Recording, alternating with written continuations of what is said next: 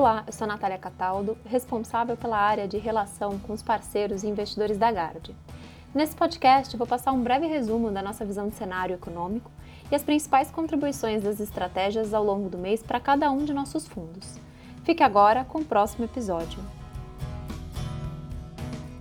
O mês de maio seguiu a tendência de recuperação dos ativos globais, com destaque para a recuperação relativa de Brasil. Acompanhou o movimento verificado no mês anterior, de valorização dos mercados, calcado na expectativa de reabertura econômica, além de, no caso brasileiro, uma acomodação de certa forma dos ruídos políticos evidenciados em meados de março e abril. O Brasil segue como um dos mercados mais penalizados em comparação aos demais emergentes, Porém, mantido o fluxo positivo na área política e econômica, há espaço para uma valorização adicional no curto prazo.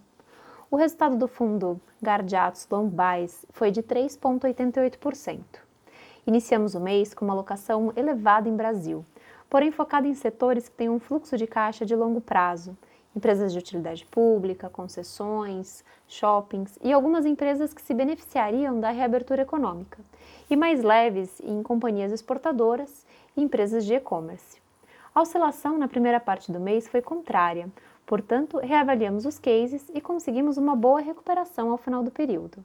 Continuamos comprados em ações brasileiras e dos Estados Unidos e vendidos em emergentes.